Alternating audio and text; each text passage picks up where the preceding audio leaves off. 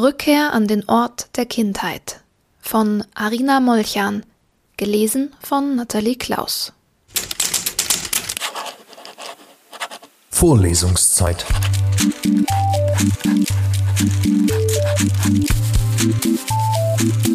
Der Geschichten-Podcast für jede Gelegenheit.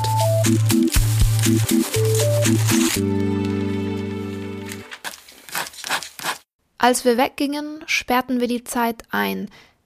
Sie sollte auf uns warten. Wir würden am Tag darauf zurückkehren. An irgendeinem Tag darauf. Wir bereiteten alles vor.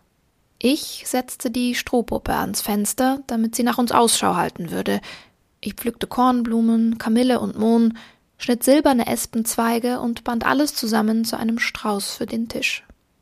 Mama breitete das leinene Tuch aus, das warm gebügelte, feine. Ich legte vier Löffel darauf, für jeden von uns einen, und stellte eine kleine, handbemalte Holzschale mit Zucker in die Mitte. Meine Schwester fegte den Ofen aus, klopfte den Teppich aus. Die Birkenrinde legten wir oben links auf das aufgeschichtete Holz. Wenn wir zurückkehren würden, dann sollte das Haus auf uns warten, Zucker bereithalten. Wir würden dann im Ofen das Feuer entzünden, Wasser aufkochen, Himbeerblättertee machen und ihn glücklich aus Tassen mit Macken, geklebten Henkeln trinken.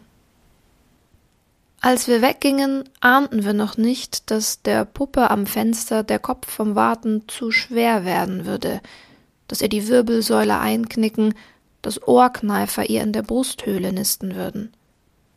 Wir ahnten nicht, dass von den Blumen nur Abdrücke auf der Tischdecke bleiben und dass der Zucker zu einer Kristallhalbkugel verklumpen würde, in der man weder die Zukunft noch die Vergangenheit sehen kann.